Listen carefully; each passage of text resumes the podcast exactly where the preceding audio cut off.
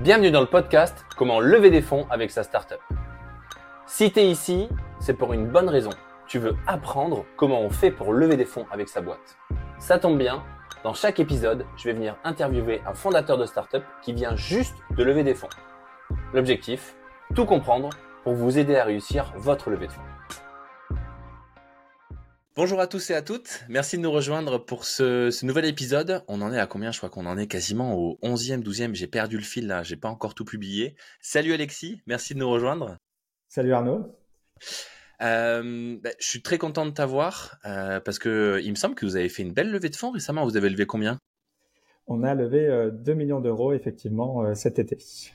Pas mal, pas mal.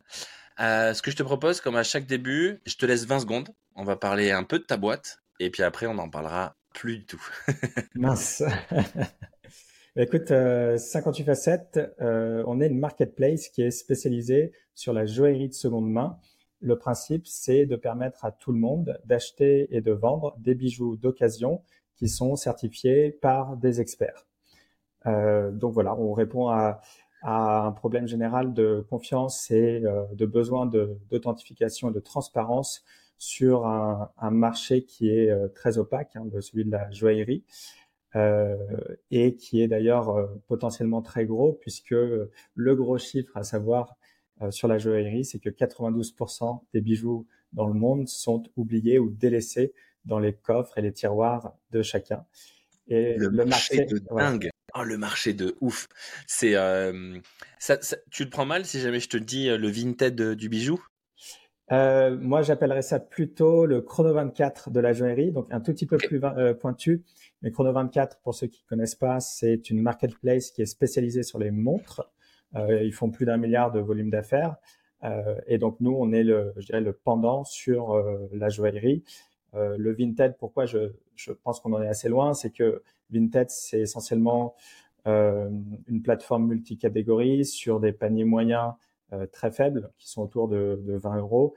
Ah, euh, ouais. Même des fois, c'est 5 balles. Hein. très souvent, c'est 5 balles. Et euh, donc, nous, on fait du luxe, c'est de la joaillerie. Notre panier moyen, il est proche des 2000 euros. donc, c'est différent. Ok, très bien. Mais du coup, je, c'est pour, on situe bien le play. Donc, t'es, es, on appelle ça en, en C2C, c'est consumer to consumer. Ou alors, toi, tu as, un rôle aussi de, tu, tu parlais de, de confiance. Donc, ah oui, non, t'as, as des, t'as des tiers qui viennent certifier l'authenticité, du prix, de la qualité des bijoux. Parce qu'il y a, ce gros problème de confiance. C'est ça que les gens, ils viennent chez toi parce qu'ils disent, OK, c'est de la seconde main, mais je suis sûr de pas me faire arnaquer. Exactement. Euh, il y a deux choses. En fait, on a un réseau de partenaires professionnels, c'est des experts de la joaillerie de seconde main qui sont partout en Europe, euh, sur lesquels on accélère et donc on en a de plus en plus. Euh, c'est la première chose. La deuxième chose, c'est qu'on permet effectivement aussi aux clients particuliers de revendre leurs bijoux sur notre plateforme via un service de dépôt-vente euh, qu'on a mis en place. Et là, dans ces cas-là, on récupère le bijou en physique en amont, donc avant de le mettre en vente sur le site. On l'expertise donc on a une experte qui travaille euh, pour nous en interne et on le commercialise. J'ai des, j'aurais des milliers de questions sur le comment tu as réussi à démarrer ce service-là parce qu'il faut convaincre les gens sur des bijoux. Tu me dis 2000 euros de panier moyen, ils t'ont envoyé leurs bijoux, les assurances, les machins. Il doit y avoir, ça doit être, ça, ça me passionne déjà rien que le fait de m'imaginer tout ce que vous avez dû galérer à faire. C'est pas le sujet du podcast. Je sais pas qui c'est qui va t'interviewer là-dessus, mais tu me diras parce que je pense que ça a dû être tellement compliqué à mettre en place. Euh, mais c'est pas le sujet. Aujourd'hui, le sujet, c'est la levée de fonds. Donc 2 millions d'euros. Euh, la boîte, elle a été créée quand? En 2020, début 2020. Donc c'est au moment où on annonçait le, confinement, le premier confinement. Ok. Euh, donc concrètement. début 2020, avais, donc tu l'as pas monté tout seul. Vous êtes plusieurs associés, j'imagine? Alors initialement, on était deux associés. Euh, C'était avec un pote de prépa. Euh, que je connaissais, enfin, ça fait longtemps qu'on est sorti de prépa, mais que je connaissais depuis 15 ans. Euh, lui, il avait commencé, euh, enfin, il a fait toute sa carrière en marketplace chez Price Minister, puis Lazada en Thaïlande, et il allait revenir de, de Thaïlande donc en 2020. Et juste avant, voilà, il m'avait appelé, il m'avait dit, écoute, moi, je reviens de Thaïlande, je vais donc je, je, démissionne de là-bas de Lazada et en rentrant en France, je veux enfin euh, créer ma boîte. C'était un sujet de discussion qu'on avait avec lui depuis depuis la prépa. À chaque fois, on discutait d'idées de boîte, etc. Et, et donc, et moi-même, je, en fait, je viens de, la banque d'investissement. J'ai travaillé 8 ans en banque d'investissement avant. Et, et à cette époque-là, je me suis dit, allez, Banco, si je fais pas maintenant avec euh, mon pote qui, qui, veut faire, qui veut créer sa boîte, et on avait eu cette idée sur de 58 facettes. Je me suis dit qu'on n'allait jamais le, faire, et donc j'ai démissionné. C'est le meilleur moyen de faire les choses, c'est de, de, se mettre au pied du mur. Donc, donc euh, du coup, en, en, termes de contexte sur les fondateurs, là, on a euh, un mec qui vient euh, du e-commerce, grosse boîte, qui avait des, un, des hauts postes à responsabilité, j'imagine, donc une certaine voilà, expertise quand même. opération opérationnelle. Et toi qui viens de la banque d'investissement, donc plus le côté, tu as vu passer beaucoup de dossiers, tu sais gérer les deals, etc. Donc, on a déjà un duo qui est, euh, qui est assez intéressant, on comprend bien. Vous, vous vous mettez au chômage, j'imagine. Euh, un truc comme 10 euh, ou 50 euh, 000 euros de capital, j'imagine moins de 100 000 balles de capital, un truc comme ça, ou peut-être plus, si vous a fallu plus pour démarrer? Non, non, alors au tout début, on a mis, on avait mis, je sais plus exactement, mais 10 000 euros chacun. au, total, on a peut-être 11 000, tu vois. et donc, on a commencé, on a commencé avec ça. Ok. on va revenir du coup. donc ça, ça nous met le contexte de la boîte. Elle est créée il y a trois ans, début 2020. Euh, juste avant le confinement. euh, tu euh, là, vous tu viens de finir ta levée à 2 millions d'euros. Cette levée à 2 millions d'euros, elle a démarré quand? Quand est-ce que tu t'es dit il faut que j'aille chercher de l'argent sur cette levée-là? Alors, je, je, me suis dit qu'il faut chercher de l'argent tout de suite. Donc, euh, ça faisait longtemps. On avait fait une première levée de fonds à, à 440 000 euros 18 mois avant. Okay. Et je dirais que elle avait commencé il y a euh, un an, tu vois, l'été, été 2022, euh, tu vois, pour donner euh, une vraie idée. je pense que je l'avais pas commencé à 400%, etc. Donc, on pourra y revenir, je pense, j'imagine que ça va, ça va venir. On va tout faire en détail. et, mais je pense, voilà, si j'avais une recommandation, c'est essayer de, une fois qu'on lance une, un roadshow de levée, le faire à, à 400%, euh, essayer de maintenir un momentum euh, pour pouvoir euh, clôturer le, le, plus rapidement possible et éviter le, le fait de que, que ça s'étende en fait euh, dans le temps euh, et plutôt essayer de parler à un maximum de monde au même moment, je dirais, et de bien cibler les investisseurs qui sont intéressants pour ta boîte et les, les investisseurs qui sont vraiment susceptibles d'investir chez toi.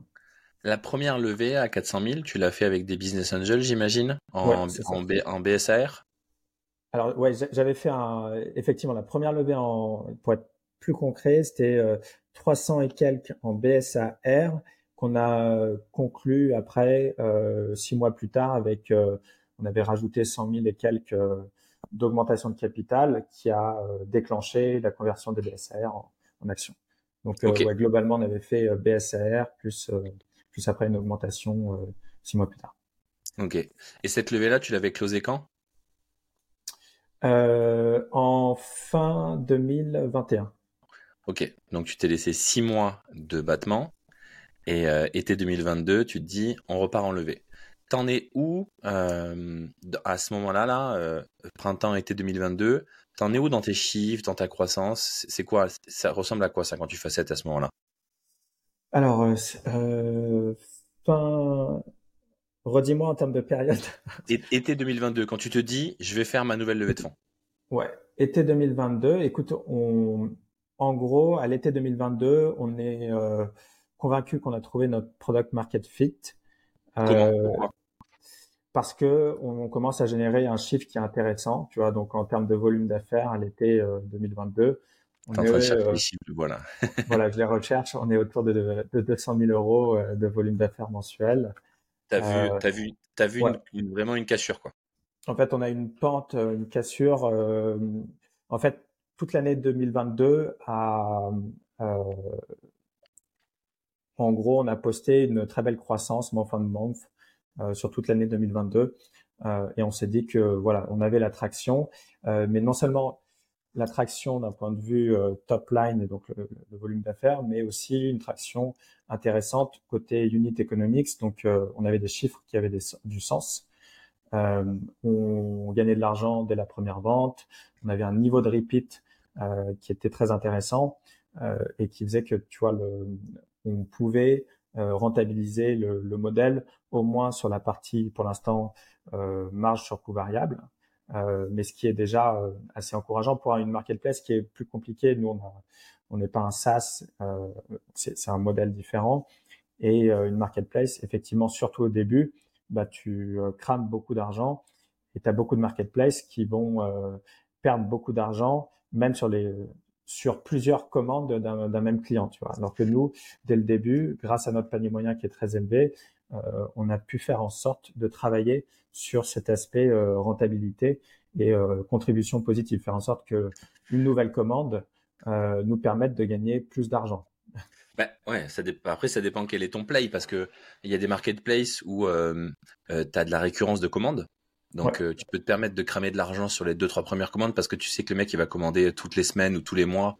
Et donc, euh, c'est ton coût d'acquisition client. Toi, tu as une récurrence sur tes clients euh, là-dessus? Oui, en, fait, de manière assez étonnante, enfin, pour ceux qui ne connaissent pas la, joaillerie et, qui plus est la, joaillerie de seconde main, enfin, je pense que c'est plus spécifique à la seconde main, justement. à 12 mois, tu vois, on a 1,5 commandes par client en moyenne. Et en fait, quand on considère notre panier moyen, on se rend compte euh, très rapidement que c'est très intéressant. Donc, tu vois, d'un point, de vue revenu moyen par vente, nous, on, génère euh, plus de 200 euros de revenus, de vrais revenus, hein, de, de, net revenus euh, par vente. Et donc après, tu multiplies par 1,5 parce qu'un un an, tu auras 1,5 commandes par client. Et donc là, tu te rends compte que tu fais quand même vraiment de l'argent. Euh, tu vois, à titre d'exemple, un vestiaire collectif, quand ils ont un panier moyen 400 euros, c'est un panier moyen à 400 euros. C'est un volume d'affaires. Moi, je te, je te dis que euh, je gagne 200 euros par commande en net revenu. Donc, euh, parce que ma GMV est beaucoup plus élevée. Mmh. Ouais, non, mais c'est énorme. Donc, du coup, tu vois ton produit market fit à l'été et euh, c'est une des raisons qui te dit, je vais, c'est bon, il faut qu'on aille faire cette levée de fonds. c'est notre série A. Voilà. Alors, moi, j'appelle ça un seed. Je, dis que j'ai fait un pré-seed et puis, du coup, on a fait un, un seed. Après, je, je pense que la, euh, ou c'était peut-être une ancienne série A euh, avant euh, l'époque, mais maintenant toutes les levées ont tellement augmenté. On s'en fout. que ça a pas. Enfin, si, ça a une importance, mais. oui, c'est pas, pas, spécialement important. Les, les, les pros, corrigez-nous. Voilà, les pros, corrigez-nous. Dites-nous si jamais... un petit message. mettez, mettez en commentaire, mettez en commentaire, dites-nous. Voilà, est-ce que c'est un seed, est-ce que c'est une série A? Expliquez-nous pourquoi surtout. On aimerait bien comprendre. C'est clair. Euh, oui, donc voilà, c'était ça. C'était, euh, euh, on a trouvé notre product market fit. on est prêt à accélérer. On a la recette. Maintenant, il faut qu'on, il faut qu'on puisse se structurer correctement et investir pour pour pouvoir et ben, développer la, vision, notre vision de 58 facettes et du, du marché de la joaillerie de, de seconde main.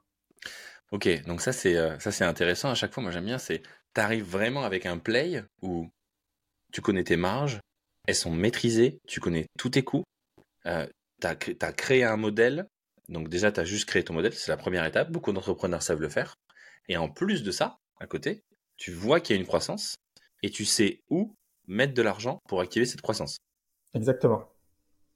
Et ça, du coup, euh, tu es, confiant, tu sais que c'est, euh, je sais pas, le Facebook Ads, enfin, je sais pas, peu importe, que, mais tu sais, tu sais, tu sais craquer ça. là, tu, à ce moment-là, tu te dis que tu veux lever combien quand tu te dis je vais aller lever des fonds? Oh, C'était 2 euh, millions en fait, j'avais. Tu savais déjà que tu voulais 2 millions? Ouais, ouais, c'était. Euh, non, à peu près. Ça veut dire que tu. Euh, en gros, tu, tu, te lances, tu te dis, dans tous les cas, nous on est une marketplace. Depuis le début, je sais que je vais devoir passer par différents tours de levée de fonds tout simplement parce qu'il y a toujours ces phases d'investissement profond. Tu sais, tu as, la J-curve, donc t'investis pour pouvoir euh, te développer dans une marketplace. Euh, en fait, ton effet de réseau, il va jouer à plein quand euh, quand t'es gros, tu vois. Donc il y a toujours au début un besoin d'investir pour générer de l'attraction à la fois côté demande et à la fois côté supply.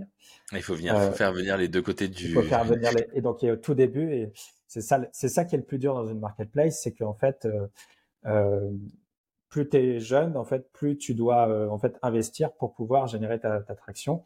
Et après, petit à petit, euh, il y a ton, ton cercle vertueux qui va se mettre en place. Euh, tu vas avoir de plus en plus de, de supply. Et donc, il y a la demande qui va venir parce que tu auras été identifié comme euh, la plateforme de référence sur la joaillerie de seconde main.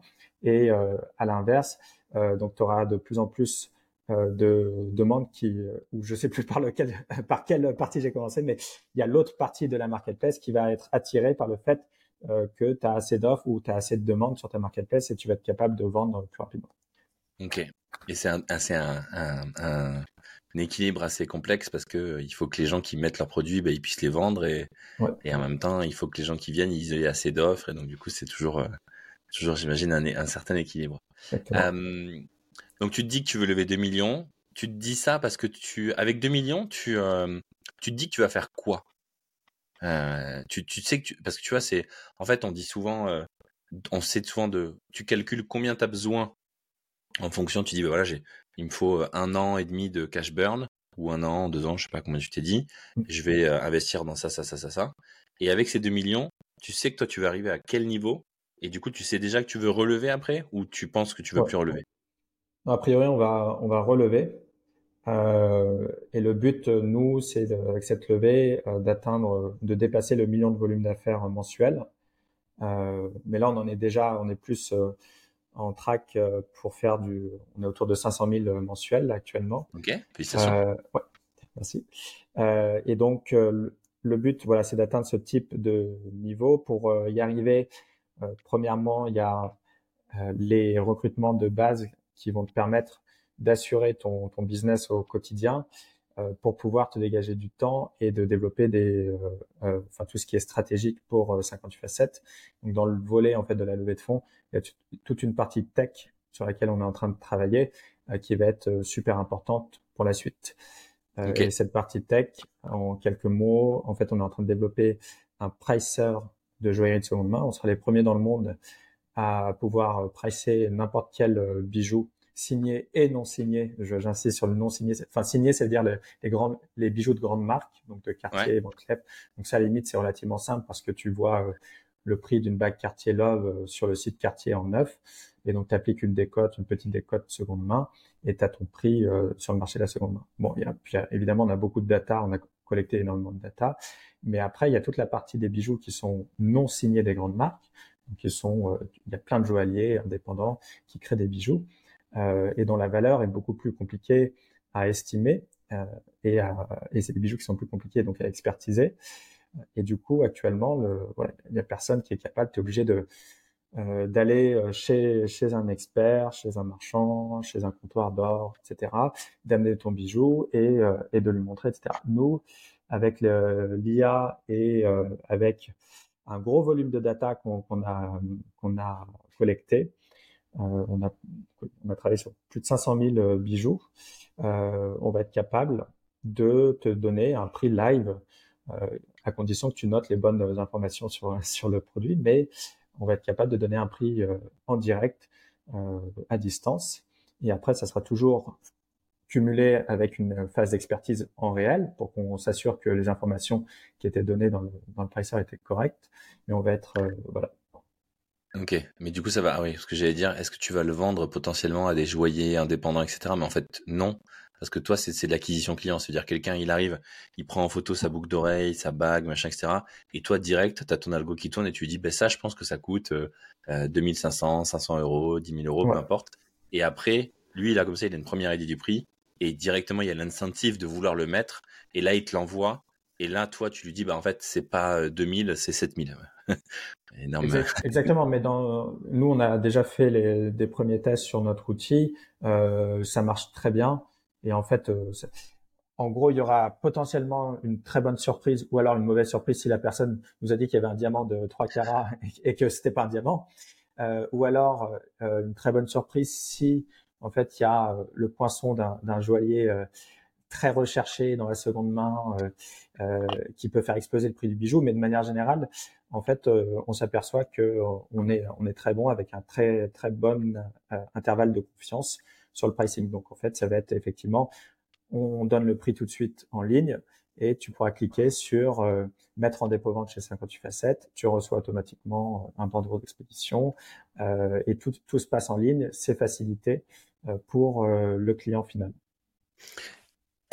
Pardon. Et donc ça, c'est ce que tu as vendu pendant ta levée de fonds ou c'est une des conséquences qui arrive après ta levée de fonds? Ouais, alors ça, ça faisait partie intégrante effectivement du, euh, de cette levée de fonds. On avait notre volet tech sur la levée de fonds, mais disons que j'ai pas centré la levée de fonds sur. C'était pas le point essentiel de la levée de fonds. Ça fait partie des outils qu'on développe. On utilise la tech pour fournir un service qui ait du sens pour nos clients et voilà qui ait de la valeur ajoutée pour nos clients et aussi pour notre business, puisqu'évidemment ça streamline complètement notre business à la place d'avoir une personne un humain euh, que tu payes euh, euh, très cher pour traiter chaque ligne que tu reçois, bah, tu peux en fait l'automatiser et tu peux être très fin sur 95% des, des, demandes. Et euh, j'ai perdu ma question. Putain, j'ai perdu le fil. non, je disais du coup, donc ça, ça faisait partie de ta levée. Oui, voilà. Tu, tu nous as présenté que euh, tu as vu le product market fit, tu as vu la coupe qui a cassé, tu as aussi des idées tech pour aller euh, optimiser, faire avancer euh, tes opérations, etc. Et du coup, il reste une question euh, que, que beaucoup d'investisseurs posent, c'est pourquoi c'était le bon moment? À 2022, là, début 2023, pourquoi c'était le bon moment d'investir en 58 facettes Qu'est-ce qui faisait que c'était maintenant que les investisseurs ils devaient venir? Est-ce que ça, tu t'en es rendu compte tout de suite d'ailleurs? Ou est-ce que tu t'en es rendu compte, tu as mis du temps à t'en rendre compte À trouver le, bon truc, quoi? C'est euh, pour répondre à, cette question. Le, enfin, premièrement, parce que tu vois en fait ta, ta courbe de croissance euh, qui augmente très fortement, et donc tu te dis que là il y a quelque chose. Et pourquoi c'est le bon moment? Parce que on voit que ça commence à bouger sur la joaillerie de seconde main euh, autour de nous dans les différents marchés, euh, mais c'est encore naissant. Donc il y a une place de leader à prendre.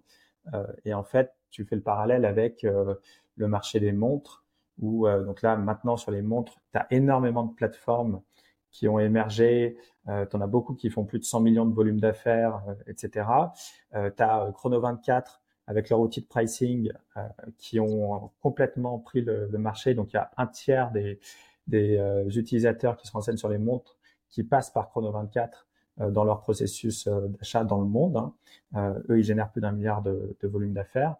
Et euh, on voit que le marché est en train de se démocratiser sur la joaillerie de seconde main, avec tous ces, avec différents acteurs qui arrivent. Euh, on voit que nos chiffres augmentent euh, de manière très forte euh, chez nous.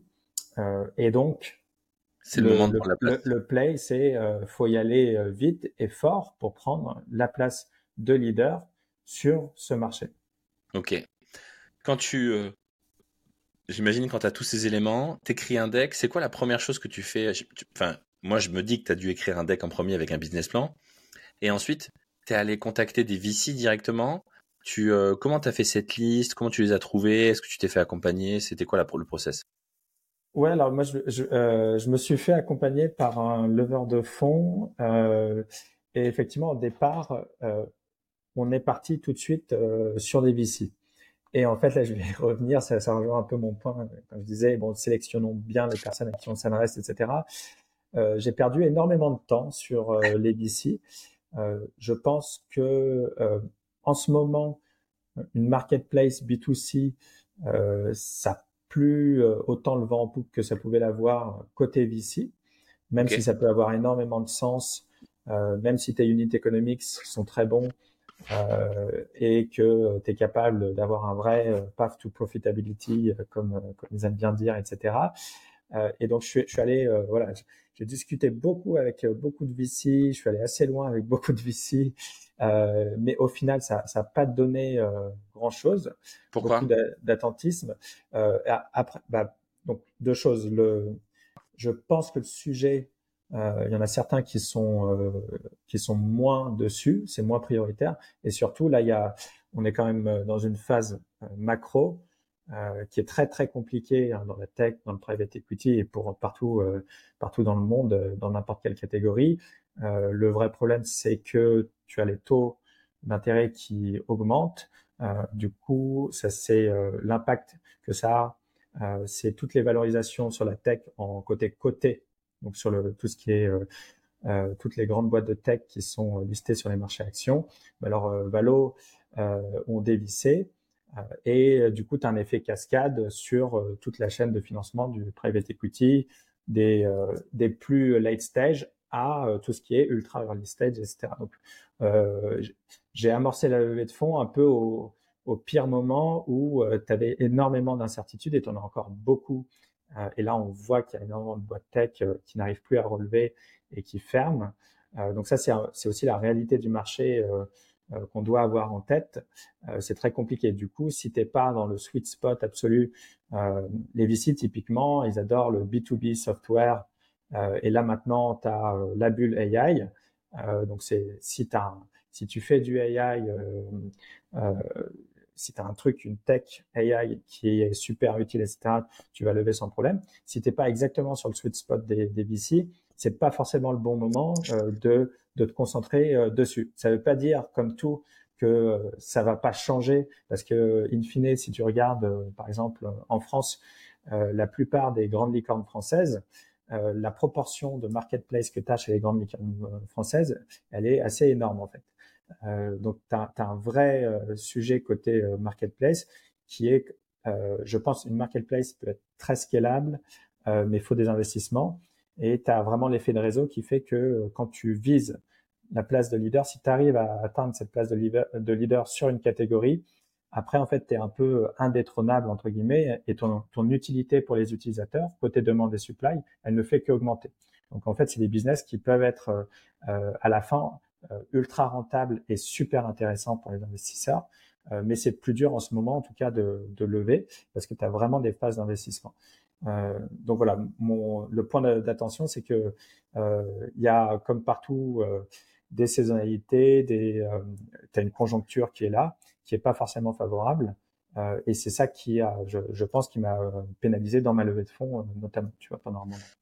Du coup, tu as perdu, euh, j'imagine, euh, quelques mois à te rendre compte que tu allais voir les mauvais types d'investisseurs parce que tu correspondais pas à leurs critères. Ça veut pas dire que ta boîte elle est pas bien, c'est juste que tu rentres pas dans leurs cases à eux, quoi. Ils ont, ils ont des cases à respecter. Et ton lever, il t'a, il, J'imagine, bah lui, il t'a poussé à faire des rendez-vous, il t'a mis plein d'intros. C'est lui qui t'a aidé à réaliser ça? C'est toi qui l'as réalisé? Comment ça s'est passé? Est-ce que, du coup, tu étais content de ton lever Écoute, mon lever, il était... Euh, enfin, on s'entend très bien. Euh, ça, euh, on a toujours été dans, une logique d'échange assez, assez directe, etc. Maintenant, c'est vrai que ça n'a pas été un, ça n'a pas été un succès sur. Enfin, c'est pas lui qui m'a mis en en relation avec les, investisseurs qui ont investi dans à mon tour, tu vois. Euh, c'est parce que c'était pas son réseau. On a essayé, voilà, c'est ça, on a essayé d'ajuster le tir, etc. Euh, et donc c'est quelque chose effectivement euh, à avoir en tête quand tu quand tu lèves. C'est la euh, la qualification des investisseurs euh, potentiels euh, et se dire que tu vois, à la fois j'ai encore j'ai j'ai eu beaucoup d'intérêt au final côté VC, tu vois, et, mais ça n'a rien donné. Et là, il y en a, euh, il y en a du coup qui m'ont recontacté après l'annonce du seed en disant bon bah il y a des gros, je vais pas les donner, mais euh, et, euh, qui m'ont dit bon bah faisons un faisons un catch-up, euh, où, est, où est-ce que t'en es, etc. Enfin bon bref. Ben c'est ça c'est un truc, enfin c'est un truc qu'on qu'on néglige, c'est que enfin ces rendez-vous-là que tu as fait, ils sont pas perdus parce que euh, potentiellement, c'est tes investisseurs de demain. Exactement. Au final, c'est des prises de contact. De toute façon, il y a un gros, un gros aspect confiance, tu vois, avec, euh, avec tous les investisseurs. Euh, et euh, c'est finalement, voilà, quelqu'un qui met un chèque au bout de, au bout de quelques discussions. C'est assez rare, même si ça existe.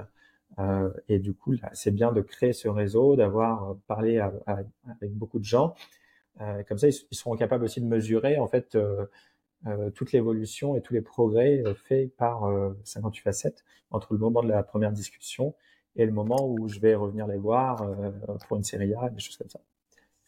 Ouais, j'aimerais bien que qu'on se revoie quand tu fais ta prochaine euh, Steria. Euh, on a dit que c'était la Serie A du coup, et que tu me dises si jamais c'était euh, un, un des VC que tu as rencontré pendant pendant ton roadshow. Franchement, c'est pas et s'il faut, c'est même pas improbable que ce soit un TVC de seed qui t'introduise à ton VC euh, qui va mettre parce que c'est toujours une question de de quand et de comment. Euh, du coup, tu réalises après combien de rendez-vous tu réalises que c'est c'est pas les c'est pas la bonne cible les VC c'est ça mon point, c'est je pense que je l'ai pas réalisé euh, assez tôt, c'est pendant longtemps parce qu'en fait. Euh, ça a duré combien de temps? Ça a duré, euh, ça a duré, je sais pas, au moins quasiment neuf mois au total, tu vois, parce que le, parce qu'à chaque fois j'avais des nouveaux leads aussi, tu vois, des nouveaux leads, des nouvelles rencontres. Euh, euh, tu vas les rencontrer en personne, tu as des visios, tu vas les rencontrer en personne, euh, ça avance, etc. Tu vois, donc c'est. Euh, tu crois, tu crois que tu avances Ouais, tu, en fait, tu crois que tu avances, mais c'est pas forcément le cas. Et ça a été quoi le déclic pour ou ça a été qui le déclic? Non, mais ça, c'était plus une question de, de, temps, tu vois, de, de timing. Et euh, c'est vers, euh, je dirais, euh, début d'année 2023, euh, où j'ai vu que, voilà, ça avait toujours pas closé. Je m'étais dit que j'allais closer avant la, la fin de l'année 2022. je me suis dit à un moment donné, je vais arrêter. Je vais, je vais surtout me concentrer. Je vais me concentrer. de Noël. Où ouais, voilà. dans le sum, putain, mais j'ai l'impression que c'est un, c'est un, c'est un running gag de tous les invités, ça. Je te jure. Ah c'est, tu démarres, tu démarres, je, franchement, je pense que t'es au moins le cinquième. Tu démarres ta levée printemps-été, tu te dis, je la close avant la fin de l'année. Et à la fin de l'année, tu passes des fêtes de Noël de merde où il y a toute ta famille qui te dit Alors Alexis, euh, t'as réussi ouais, et là, écoute, mamie, euh, tata, euh, j'ai pas envie d'en parler. ouais, exactement. Enfin, ce qui était très étrange, c'est que du coup, en plus, le mois de décembre, on avait fait notre record, super bon chiffre et tout. Et effectivement, en parallèle, euh, t'en es où de ta levée bah, Ça n'a toujours pas closé. Donc, et à la fois, tu vois, du coup, en janvier, pareil, j'ai eu des, des, gros trucs avec des, des VC, mais c'est pas euh, c'est pas aller plus loin. Mais donc c'était plus, euh, je me suis dit bon, enfin visiblement, de toute façon, je voyais ce qui se passait d'un point de vue macro à nouveau. C'est quand même, faut bien dire que là, en, gros 2022-2023, c'est quand même bien la merde quoi, le, euh, côté financement, côté euh, VC, etc. Euh, et, du, et du coup, je me suis dit euh, attends, on va voir un peu ce qui a le plus de sens pour 58 Facette en termes d'investisseurs. Euh, et il s'est trouvé qu'on avait rencontré aussi un salon en fin d'année euh, un corporate américain, donc une société américaine euh, qui est dans la joaillerie euh, et qui a une branche venture et qui est intéressée par l'innovation. Alors eux, ils font du, du, neuf, mais justement, ils sont intéressés à s'exposer à la seconde main, euh, qui était très intéressé euh, par 58 facettes. Donc j'ai continué les discussions avec eux et donc ça fait partie de nos gros investisseurs à, à, ce tour. un corpo qui nous permet d'avoir enfin, c'est un vrai partenaire stratégique euh, pour nous, euh, vraiment axé sur l'innovation et qui nous épaule sur pas mal de choses, qui nous est très utile, euh, notamment sur le développement tech. Tu vois. Donc, il y a, il y a, je dirais que j'ai transformé cette cette espèce de d'état où j'avançais, mais en fait j'avançais pas parce que ça closait pas. Euh, et je me suis dit bon, qu'est-ce que je vais aller chercher euh, ailleurs que les, les VC Et je vais chercher des vrais apports stratégiques, donc via ce corpo, euh, et via des business angels euh, qui, qui connaissent euh, le métier ou des business angels de la tech, tu vois, qui donc le métier de la joaillerie ou ou dans la tech, etc. Ok, donc tu es allé chercher ce partenaire à qui t'as fait mettre un ticket plus quelques BA. Voilà, on a des BA, on a euh, Super Capital VC, euh, on a des des, euh, des clubs d'investisseurs, on a Neo Founders aussi, et, euh, et voilà, et plusieurs BA importants qui, euh, qui sont du métier, qui nous apportent une vraie, euh, je dirais, compétence sur un sujet donné. Ok, et donc du coup, en fait, finalement, ta vraie levée, tu l'as démarré début 2023, février-mars, où tu t'es recentré sur, ok, je vais aller chercher des mecs du métier, des business angels. Je suis pas prêt pour les VC, je suis pas intéressant pour les VC, en fait. C'est ça. C'est même si à nouveau, moi, je pense que, enfin, je pense pas que ce soit que je suis pas intéressant euh, pour les VC. Euh, je pense qu'il y a un vrai play euh, sur 57 sur la joaillerie de seconde main. à nouveau, du fait des unit economics, de la taille du marché qu'on peut aller chercher. Et c'est simplement que d'un point de vue timing, je pense que c'était pas le bon. et le dernier point, ce qui est assez drôle par rapport au, au VC, c'est que de manière générale, tu discutes avec des hommes, tu vois, qui sont les partenaires des, des fonds de VC. Et je pense que fondamentalement, ah, ils ne comprennent pas le sujet euh, qui, est, qui est abordé, qui est la. Alors, je un peu perdu. Ah. Tu m'entends ou pas? Allô? Est-ce que tu m'entends? Alors, j'ai entendu ta phrase, mais tout d'un coup. ah. Ouais, je t'entends là. Euh, du coup, j'ai entendu jusqu'à que tu, dis, tu disais les VC, c'est des hommes. Et du coup, je voyais très bien où tu voulais en venir, mais ça a fait tout d'un coup ta phrase. Et, euh, voilà. et, du coup, il y a eu un petit lag là. Non, ce que je disais, quand je, rencontrais des partenaires chez les VC, effectivement. je crois qu'on a encore un petit lag. Ça... ça va ou pas? Tu Là, c'est bon, t'as l'air d'être revenu. Ouais. Bon. Ouais, c'est bon, t'as l'air d'être revenu. Donc, du coup, tu me disais, c'est des hommes? C'est des hommes euh, et qui fondamentalement, je pense qu'on ont du mal à comprendre euh, le sujet euh, derrière de la joaillerie, de la seconde main, de son intérêt et du niveau de repeat. J'avais des, des VC, je pense qu'il y avait du mal à croire à, à mes cohortes de repeat, mes cohortes d'acheteurs, tu vois, qui euh, avaient du gros gros repeat et limite, euh, bon, bah, il me, me croyait pas. Il me disait soit, euh, soit tu mens sur tes chiffres, soit euh, c'est que des early adopters. Et donc, en fait, la minute où je vais investir, bah, tu auras zéro de repeat. Tu vois, le truc. Et, et donc, je pense que là, il y avait un gros problème de, de, de juste de, de compréhension du sujet derrière. Ben c'est clair. Hein, c'est moi je pense que enfin ça m'étonne pas. Genre quand tu quand on, quand on te demande de regarder un sujet sur lequel tu connais rien et où tu aucune affinité, euh, tu vois, enfin, c'est normal que les investisseurs ils n'arrivent pas à se projeter. Et, et, du coup, quand, tu, quand je repense à ce que tu m'as dit tout à l'heure, que le mec il t'a rappelé une fois qu'il a vu que tu avais réussi à lever, ben ça m'étonne pas parce qu'en fait, il avait besoin de voir pour y croire. et là, du coup, il voit que tu as, il voit qu'il y a des experts du marché. C'est le gros truc du marché, quoi. C'est euh, euh le FOMO, euh, c'est euh, en fait, si tu as, tout le monde qui est des first believers, mais il faut, il faut en fait que tu aies des vrais first believers et qu'après, tu vois, si tu as Sequoia qui rentre à ton tour, et ben là, tu es sûr d'avoir tous les first believers euh, VCs qui arrivent et qui disent oui, moi j'y crois depuis le début. Enfin, c'est que ça. c'est trop ça. C'est clairement ça. Euh, ok, et donc du coup, tu as fini cette levée sur, euh, ouais, donc vraiment tu t'es spécialisé et euh, tu as compris ça et, euh, et tu l'as closé avec des BA et tu as refait un tour en equity à 2 millions. la valorisation pour 2 millions, elle est, elle est publique, du coup, c'est combien de pourcents que tu as lâché là, de la boîte? 20%, donc 20% post-monnaie, donc on était à 8 millions de valo pré-monnaie. Ok, euh, c'est pas c'est c'est pas mal parce que du coup ça te laisse dans une belle position pour aller relever ce qui amène à ma question à laquelle tu as déjà répondu. Donc là tu viens de finir ta levée euh, j'imagine pendant l'été là début septembre c'est ça? Ouais en fait euh, ça a été closé pendant l'été et puis on l'a annoncé début septembre effectivement. Ok.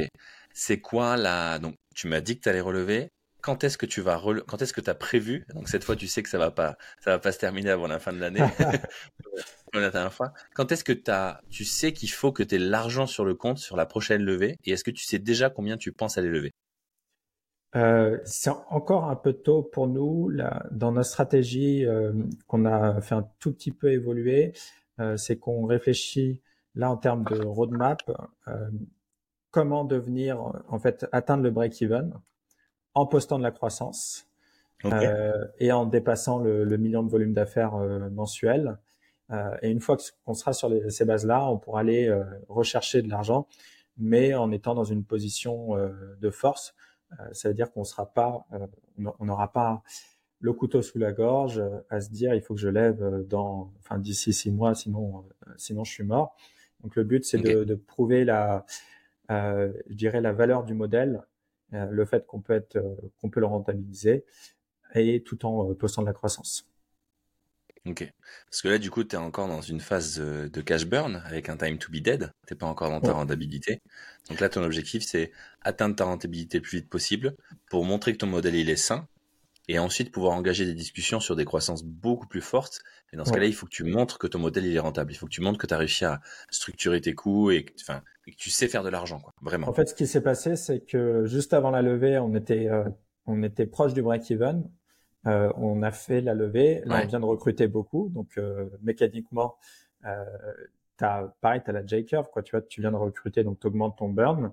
On va l'assainir, entre guillemets, poster, enfin, toutes les personnes qu'on a recrutées, bah, le but c'est qu'elles produisent du, du ROI, tu vois, de, que chacun à son poste, euh, fasse son travail et euh, développe du coup la boîte et qu'on se rapproche euh, donc en fait à horizon un an de la rentabilité. et à ce moment-là, en ayant développé notre tech, en gros le but c'est de, de poser toutes les bases de la vraie scalabilité du, du, business. Tu vois, en gros, on est, avant, on était en mode pure bootstrapping. Là, il mmh. fallait se structurer un minimum parce que concrètement, on avait chaque personne chez 58 facettes qui faisait euh, quatre boulots euh, différents à plein temps. Euh, mais au final, on n'a qu'une journée chacun et, et c'était ça devenait très compliqué en fait à, à tenir. Euh, et donc après, voilà, la suite, c'est poser les bases d'un business euh, qui soit réellement scalable et les bases d'un business rentable pour pouvoir après refaire une série A et là accélérer très, très fortement euh, la croissance, mais toujours avec cette, euh, euh, ce path to profitability qu'on a en tête. Ok. C'était top. Je vois qu'on arrive à la fin. Ça passe à une vitesse à chaque fois. Est-ce que tu aurais un, le, plus, le, conseil le plus important pour toi sur les levées de fonds pour les entrepreneurs? De, c'est, Pour toi, c'est quoi le, truc à, le meilleur conseil que tu pourrais donner après tout ce que tu as vécu? C'est une très vaste question. Euh, c'est difficile de, résumer à, une seule chose, mais euh, je pense que je préparerai euh, très bien la, levée avec euh, un deck très propre, une roadmap très claire, un business plan très clair. Et une fois que c'est bien préparé, exécuter en étant à, 400% dessus et en maintenant un momentum, euh, maintenant tout le monde engagé sur ta levée de fonds pour essayer de clôturer au plus vite.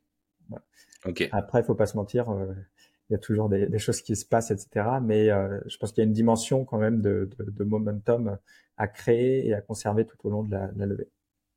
Ok.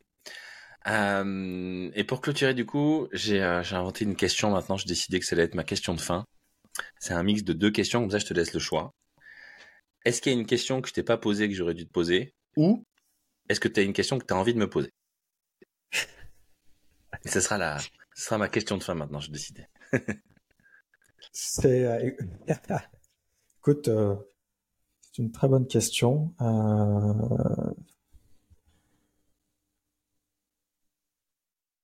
Euh, moi j'ai envie de te poser une question. c'est juste qu'en fait, on la, la prépare pas du tout, on peut pas la préparer. Enfin, tout ce que tu me posais, c'est des questions sur 50 facettes, donc je pouvais euh, facilement, euh, euh, facilement y réfléchir et, te, et te répondre rapidement. non, moi j'aimerais bien plus avoir ton, ton feedback sur tous les entrepreneurs que tu as pu rencontrer. Si, si tu vois quelque chose de commun dans tous ces entrepreneurs qui ont levé euh, ce qui leur a permis de lever.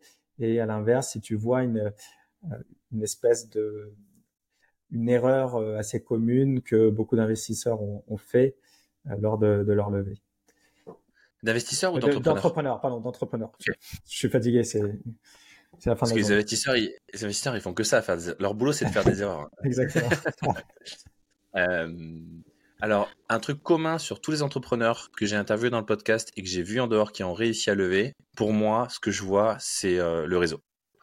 Euh, pas le réseau dans le sens euh, ah ben ils ont du réseau donc ils ont réussi à lever et et tu vois genre pas ce côté immuable, grandes écoles, famille bourge, etc. c'est pour les uns et c'est pas pour les autres. c'est c'est inévitable, si tu veux lever, d'avoir un bon réseau, euh, de connaître des gens, de, de, de, mais du coup, euh, bah, dans la vie, il y a ceux qui ont de la chance parce que euh, ils ont une famille d'entrepreneurs, euh, ils ont des, des, des, parents qui ont des qui travaillent dans des grosses boîtes ou dans des fonds d'investissement, tu vois, ou comme toi.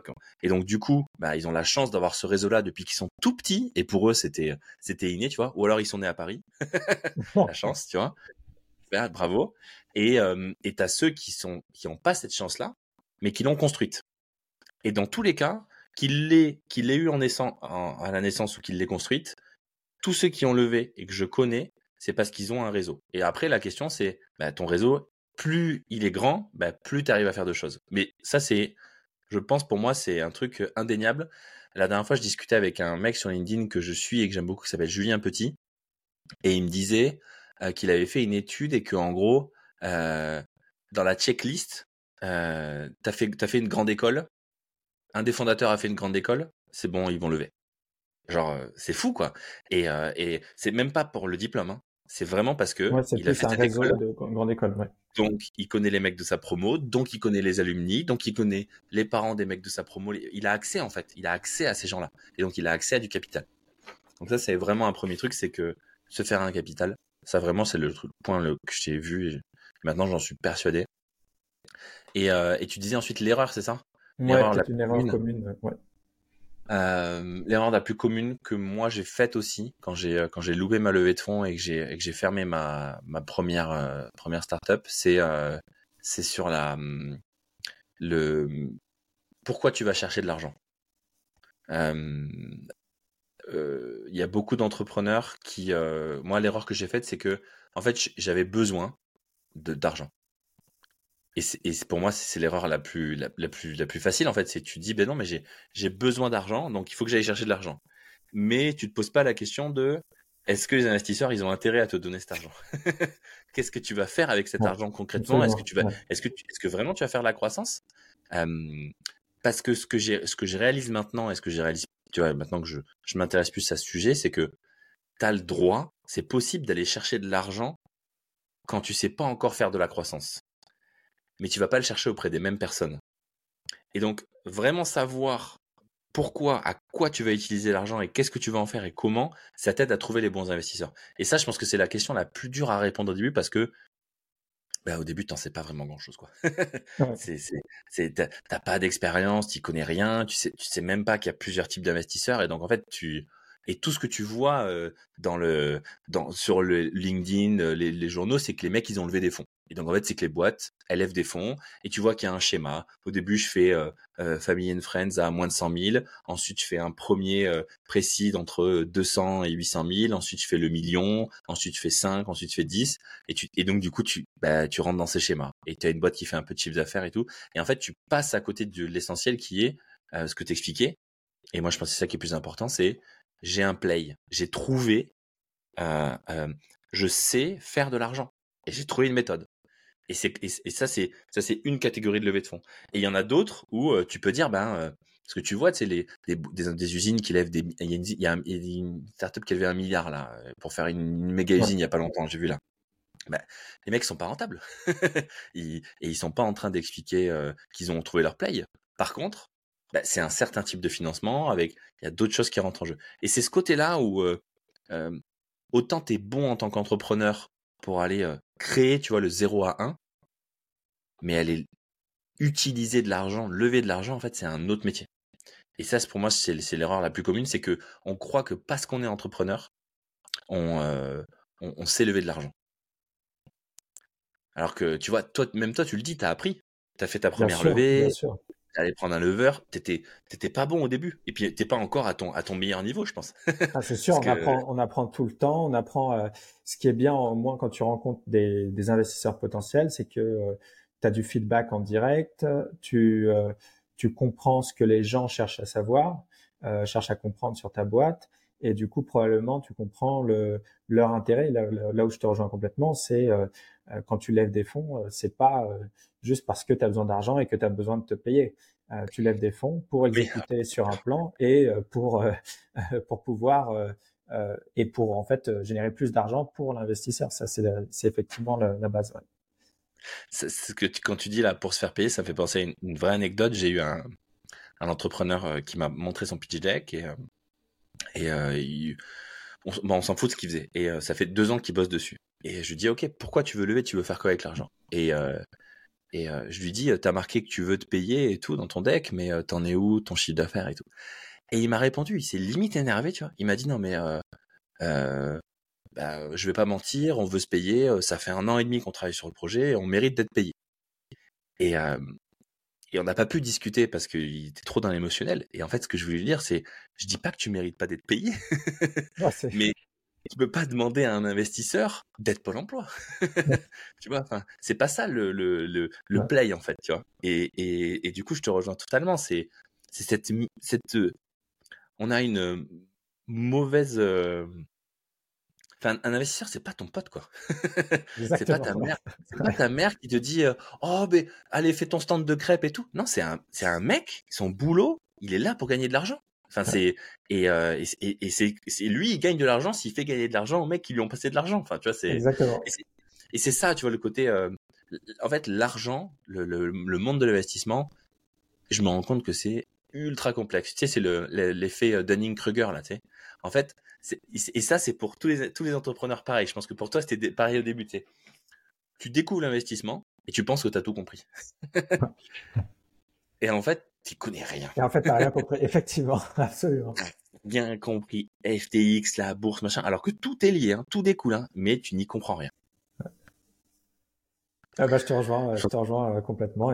Et surtout, le plus dur au final, c'est pour ça que c'est euh, pour les entrepreneurs, les, les primo-entrepreneurs, tu vois, pour tout le monde, puisque tu découvres pour la première fois euh, chaque chose, euh, chaque pan de ton business. Et donc dans une boîte où tu dois lever des fonds, bah ouais, le, la levée de fonds, en fait, c'est un autre pan de ton business, un autre chantier sur lequel il y a des compétences très distinctes à avoir ou à développer. Euh, et tu apprends au, même titre que tu sur euh, plein d'autres types de, de, sujets, le management, euh, les RH, la compta, la stratégie, le, le biz dev, tout, enfin tout. C'est ça. Tu apprends tout en même temps. Euh, merci beaucoup Alexis. C'était euh, un super moment, comme à, comme à chaque fois. Euh, merci à tous et à toutes d'avoir écouté le podcast. Si vous avez des questions, bombardez Alexis. Euh, et, euh, puis voilà, je vous dis, je vous dis à bientôt. Et Alexis, j'espère te, te revoir du coup pour la prochaine levée de fonds. Eh ben avec grand plaisir, Arnaud. Merci à toi, bonne soirée. Merci, ciao. Merci d'avoir écouté cet épisode, j'espère qu'il t'a plu. Pour aider le podcast, tu as trois choses à faire. 1. T'abonner, ça fait vraiment plaisir. 2. Écrire un commentaire en posant une question ou proposant le prochain invité. Et 3. Partager cette vidéo avec un entrepreneur. Comme d'habitude, notre invité et moi-même, on répondra à toutes vos questions en commentaire. On se voit bientôt pour un nouvel épisode du podcast Lever des fonds avec sa startup.